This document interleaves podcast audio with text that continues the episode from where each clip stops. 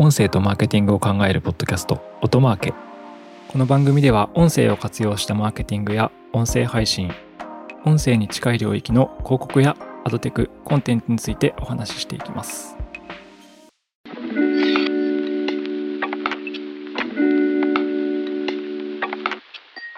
こんにちは音なるの八木大輔です。今回は音声広告の多様性的なテーマで、えー、オーディオ OOH と言われるその音声屋外広告の話をしていきたいと思います。今、ちょっと噛みそうな、あの、言葉だったんですけど、AOOH というふうに私は言いましたね。AOOH。これ、オーディオアウトオブホームの略で、で、あの、屋外広告というのは、あの、OOH というふうに言われたりします。アウトオブホームの略ですね。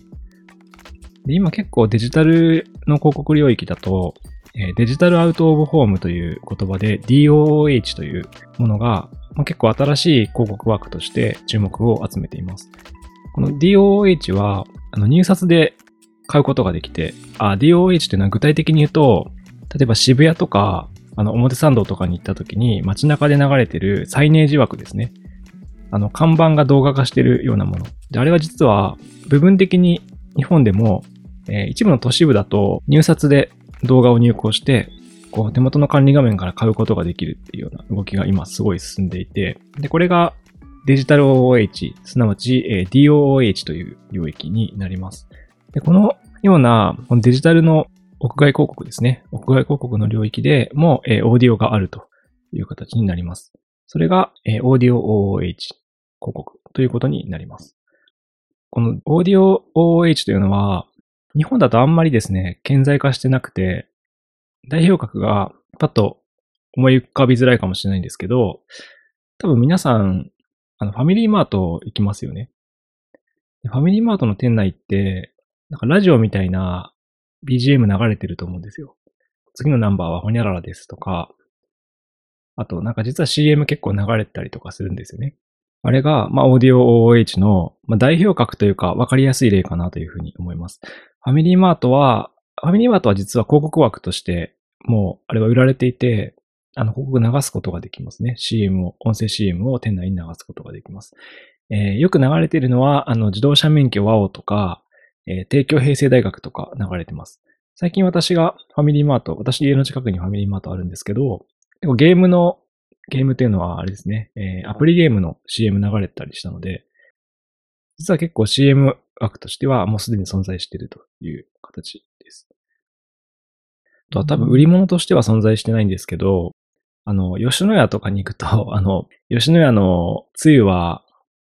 こんな歴史があってみたいな結構流れたりして、飲食店内でも実はこのオーディオ OH って言われる考え方というか、あの、店内広告ですね。っていうのは流れていたりしますし、まあ、私の近所にある、えー、生協ですね、コープとかも店内販促用の CM が結構流れていたりすると。スーパーとかはあれですね、店内の店長さんとかが多分喋ってて、今肉がお買い得ですよ、みたいなことを結構流してたりするんですけど、まあ、これもあのオーディオ OH の、まあ、一種だという感じです。なんか店内で流れるものがイメージ強いですが、まあ、例えば野球場とか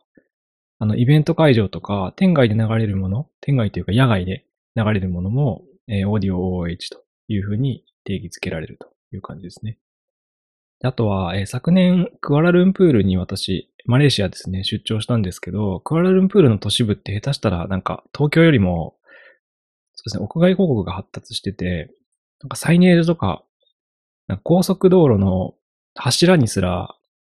CM 枠があるみたいな感じだったんですけど、結構やっぱ都市部、繁華街だとですね、あの、歩いてると、スピーカーが、こう、なんですか、街灯についてて、その街灯から CM 流れてたりしたなっていうのを思い出しています。あの、渋谷とかに近いですかね。渋谷ももしかしたら、渋谷もあのセンター街の近くとか結構、あれ広告枠はないかもしれないですけど、なんかお知らせとか流れてると思うんですけど、なんかああいうのが広告枠として存在してるようなイメージかなというふうに思います。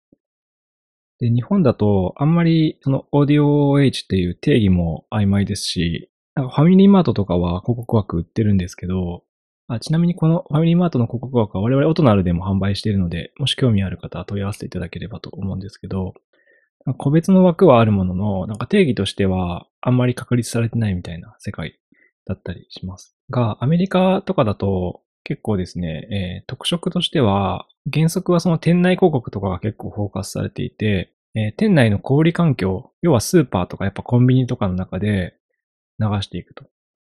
確かに、あの、スーパーとかコンビニって、1日何人ぐらいするんで来るでしょうね。数千人とかあるんですかね。1000人ぐらいでも来そうですよね。来店が、まあ、あるって考えると、まあ、メディア、だって月間にしたらそれで3万セッションぐらいとか、1000だとしても、デイリー1000だとしても行くので、もう本当にメディアですよね。そこに対しての、音声を使った訴求ができるという、まあ、ことが評価されていて、結構海外で、というかアメリカですね。アメリカの評価とかを見ていると、やっぱ消費しようとしている環境下、つまり小売店に行ってる時点で何かを買おうとしてますよねっていう環境があるので、その環境下で CM を的確に流すと、物は買うよねっていうのが、結構このオーディオ OH の評価っていう感じになります。えー、確かに私の近所の生協で店長さんがよく、あの、今日は肉安いですよ、安いですよって言ってるんですけど、あれ聞いて確かに、あ、肉安いんだ、ふーんって思っていう感じで、じゃあ肉買おうかな、肉料理食べようかなみたいな感じにはなるので、限りなくそのお金を落とす瞬間に近い領域で広告を接触できるっていうのが、この AOOH と言われる、え、オーディオアウトオブホーム、音声屋外広告ですけど、特に店内のものに関しては強みだというふうに言われています。で、日本だとなかなかその、それがジャンルとしてまとめられていないっていう感覚があるんですけど、海外の状況がどうかというと、結構テクノロジー面では進んでいるところがありまして、例えば、 Vibenomics という会社があってですね、これアメリカの会社、2017年創業のアメリカの会社ですけど、なんか2020年からそのアドテクですね、広告技術の会社と組んで、 Vibenomics はいろんな小売店のオーディオ OH 枠を作ってるんですね。店内広告を管理していて、で、そこが入札システムと組んだことによって、実はこのオーディオ OH を入札で買えるようになってたりします。ここの特徴としてはやはり消費の傾向が最も高い購買に近い店内っていう買い物客にリーチできるっていうところの特徴を武器にしているという感じですね。で、そのバイメネミクスは、例えばスタバとか、スタバとか流れてるんですかね。スタバとかとも連携してるっていう話が、一応2020年に話が出てますので、えー、店内にもしかしたらその CM、バイメネミクスから CM が流れていて、で、あの、ここからちょっとマニアックなんですけど、SSP って言われるようなアドテクの入札システムとも連携していて、その DOOH ですね、デジタル屋外広告のソフトウェアの、えー、世界的な大手プロバイダーであるビスターメディアって会社と連携して入札買い付けを可能にしてたりします。このビスターメディアはアドテクの会社で、えー、これもちょっとマニアックなんですけど、えー、DSP、広告主が買い付けるためのシステムですね。とえ、メディアを入札を行うシステム、SSP の両方を提供しています。でこのバイペヌミックスが枠を作って、ビスターメディアがこの入札システムを実現しているので、一応技術的には、こう入札 OpenRTB とかが2021年からこの Audio OH の領域でも実現できているという形の市場感です。えー、世界で結構トップ DSP である The Trade Desk TDD とか言われますけど、とかでも、まあ、買い付けができるという感じにはなってますね。まあ、結構、あの、難しい固有名詞をいっぱい並べてしまったんですけど、まあ、要はこの音声屋外広告、音声屋内広告ですかね。AOH という領域は、一応、なんか買い付けをデジタルで行っていくっていう動きがすごい、こう、2年ぐらいで起きてるっていう感じの話になります。Audio and Marketing 音マーケ Shipping can make or break a sale, so optimize how you ship your orders with ShipStation. They make it easy to automate and manage orders no matter how big your business grows. And they might even be able to help reduce shipping and warehouse costs. So optimize and keep up your momentum for growth with ShipStation. Sign up for your free 60-day trial now at shipstation.com and use the code POD. That's shipstation.com with the code POD. はい。確かに、今回いろいろとお話ししたんですけど、 面白いですよね。なんか人が消費をする活動って今ネットにすごい移ってきてますけど、生鮮食材とかは確かに店頭で買うなっていうのがやっぱありますし、あの昔私ビールのメディアやってたんですけど、なんかビールとかも結局ネットじゃ買わないんですよね。まとめ買いする人はロハコとかでね、いるかもしれないですけど、結局ビールはコンビニかスーパーで買うでしょっていう世界があると思うんで、消費財とか食品っていうのは、やっぱ氷が強い棚の取り合いですから、っていう世界があった時に、確かに店内広告で、その買う瞬間、悩んだ瞬間、えー、夕食を考える瞬間っていうのにリーチできると、もしかしたら、すごく面白い広告体験になるのかもしれないなというふうに感じました。で、今回は、その AOH という考え方と、あと、海外での動向に簡単に触れたんですけども、我々、音声広告をやっている立場からすると、この AOH という領域は、なかなかマニアックなんですけど、こう突き詰めていきたい領域かなというふうに思ったので、今回ご紹介した感じですね。なんかラジオで聞くシチュエーションと、多分店内で何買おうかなって思ってる瞬間に接触する広告って結構違いますよね。なんか Amazon とか全然違う話になりますけど、Amazon とかであの EC 広告とかあるわけですよ。物買おうとしてる瞬間に、こうスポンサードっていう感じで上に出てくる広告って、購買に何買おうかなっていう意思決定の時に、まあ、接触できるっていう感じだと、まあ、結構購買に限りなく近づく強い広告だと思うんで、それを小売で実現できるのは結構オーディオ OH の可能性というふうに言うことができるかなというふうに思いました。だって、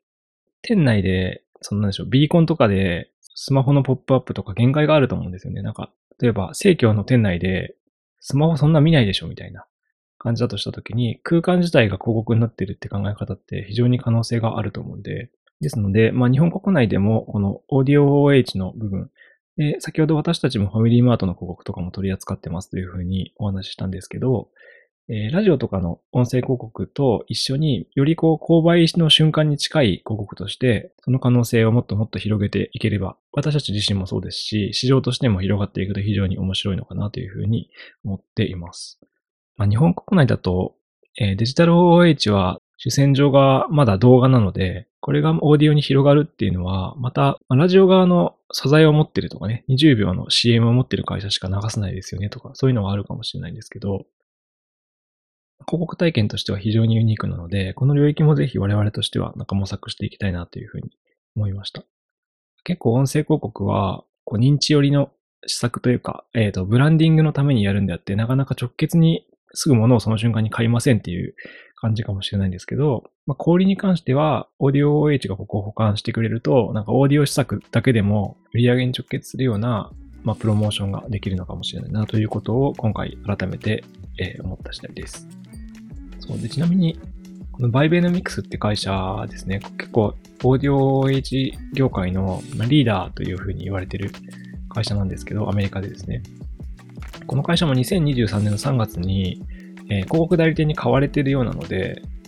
どうなんでしょうね。やっぱ準広告が、結構準広告の提案とかプランニングに組み込みやすいっていうことなのかもしれないですが、この辺の動向は日々やはりあるようなので、またこの辺りの情報が出てきたらご紹介したいなと思います。はい。ということで今回は音声広告の発生型としてオーディオ OOH についてお話ししました。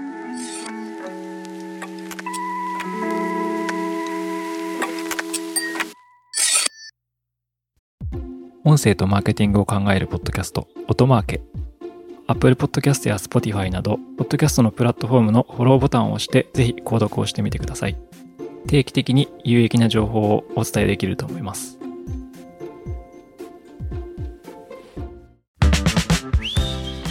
アフタートークです。アフタートークでは私の話したいことや気になったことを話していきます。え、今回はですね、え、日本の広告費について触れていきたいなと思います。何の話かというと、え毎年、電通さんがですね、え2月頃ですかね、2月か3月か、その前年の広告費をまとめて発表してるんですね。これは市場のリーダー企業ならではのアクションだと思いますけど、で、それが2月の24日に発表されているという感じです。で、広告費って今、日本ってこう、どうなんでしょう。いろいろなことを言う人がいますよね。経済発展してるとか、停滞してるとか、いう人がいろいろいますが、コロナで一回落ち込んで、2年ぐらい広告費って、こう、伸びてなかったというか、減っちゃってたんですよね。それが、2022年に復活して、まあ、7兆円を超えたと。初めてね、7兆円を広告市場が超えましたという形になります。2019年が、6.9兆円だったんで、それ以来の、えー、上昇という感じですね。一応その6.9兆円、翌年が6.1兆円、6.7兆円、そして7.1兆円なので、えー、今から見ると過去2年間、2022年から過去2年間は凹んでたという感じなんですけど、それが持ち直しましたっていうようなデータになっています。それで、まあいろいろ、まあインターネットとかはね、やっぱ伸びているんですけど、私たちが気になるのは、えー、ラジオデジタルという数値です。電通の日本の広告費は内訳も出てまして、で、電通さんはイオンマス関連を結構出してますけど、そのまず、ラジオの市場は、2021年が1100億、そして2022年は1129億ということで、まあ、微増ですね。微増って言っても20億増えてますから、あの、バカにならないと思いますけど、で、これが、あの、端的に言うとですね、ラジオは前年比頑張って増やしてるんですよ、ちょっとだけ。ですけど、この4マス、マスコミ4媒体、新聞、雑誌、ラジオ、テレビの中で言うと、ラジオ以外はま低下してるっていう感じで、で、インターネット市場に、えー、まあ、市場というか広告費を奪われてるっていうような感じ。でもラジオは頑張ってるという感じがあって、でなんか成長率で言うと、あ、成長率で言うとというか、あの、この4マス由来のインターネット広告費というのがあって、4マスは4マスで放送とか雑誌とか、まあ、新聞だと紙っていうのがあるんですけど、ここ由来のデジタルっていうものがあるんですね。例えば新聞社であれば、えー、ウェブ版とか、雑誌社であれば、ウェブマガジンみたいなものですね。そんな中で言うと、ラジオデジタルも、えー、今年増えています。今年というか2022年増えています。で、2021年が14億だったんですよね。これそもそも市場がちっちゃすぎるだろうっていうね、話はあるんですけど、これが2022年には14億から22億になっています。157%前年比増加という形なので、これ他のテレビ由来とか雑誌由来とか新聞由来の新聞デジタル、雑誌デジタル、テレビデジタルもあるんですけど、その中でも一番一応成長率は高いっていう感じですね。新聞デジタルは103%前年比。雑誌デジタルは105%。テレビデジタルは140%。そんな中で、ラジオデジタルは157%増加という形になります。まあ、市場が22%っていうのはそもそも小さすぎるんですけど、でアメリカのデジタルオーディオとかってネット媒体者の収益で6000億とかあるんで、6000億対日本22億ですかね。なんですけど、まあ一応成長はしてるんだなっていう感じですね。はい。まあ、ただ、このラジオデジタルの中には実は、こう、ラジオ局の、あの、バナー収益とかも入ってるっぽいんで、必ずしもオーディオの広告かどうかはわからないんですけど、一応デジタル領域は、まあ、ラジオ局由来、オーディオ由来のものは増えてるんだなっていうことがここに書かれていますという形になります。そう。で、この電通の出してる日本の広告費の中のラジオの部分、あ、ラジオデジタルの部分ですね。に関しては、ラジオ由来のものしかないと。だから、ポッドキャストとかは入ってると思います。が、えー、Spotify とかはもちろん入ってないっていう感じですね。なんで、ラジコとポッドキャストが、まあ、ちょっと増えたのかなっていう感じになります。日本の音声広告市場ってやっぱラジオ局が伸びないと伸びないと思うので、まあ、まだまだ市場は大きくないものの、まあ、ポジティブなのかなっていうふうに思いますね。はい。で、まあ、すごいたまたまなんですけど、面白いのが、前年157%なんですよ。157%増加で、で、なんかアメリカの音声広告市場の成長も、2021年から2022年って157%増加だったので、まあ、すごい、本当何の意味もない、あの、一致ですけど、何の意味もない一致ですけど、成長率一緒だな、みたいな感じでちょっと私は思っていました。そう、前年150%増加って結構冷静に考えると成長率高いと思うんで、これを毎年続けていけるといいなというふうに考えています。はい。ということで、我々オドナルもこの市場の成長のために頑張りたいなと思いますので、いかにこう音声を使ったね、生活の隙間に入り込むような広告の、まあ、啓蒙活動とか、価値をちゃんと知ってもらうっていうことをやっていけるかというところが大事かと思いますので、引き続き、えー、この調査レポートを見て頑張らなくてはいけないなというふうに思った次第です。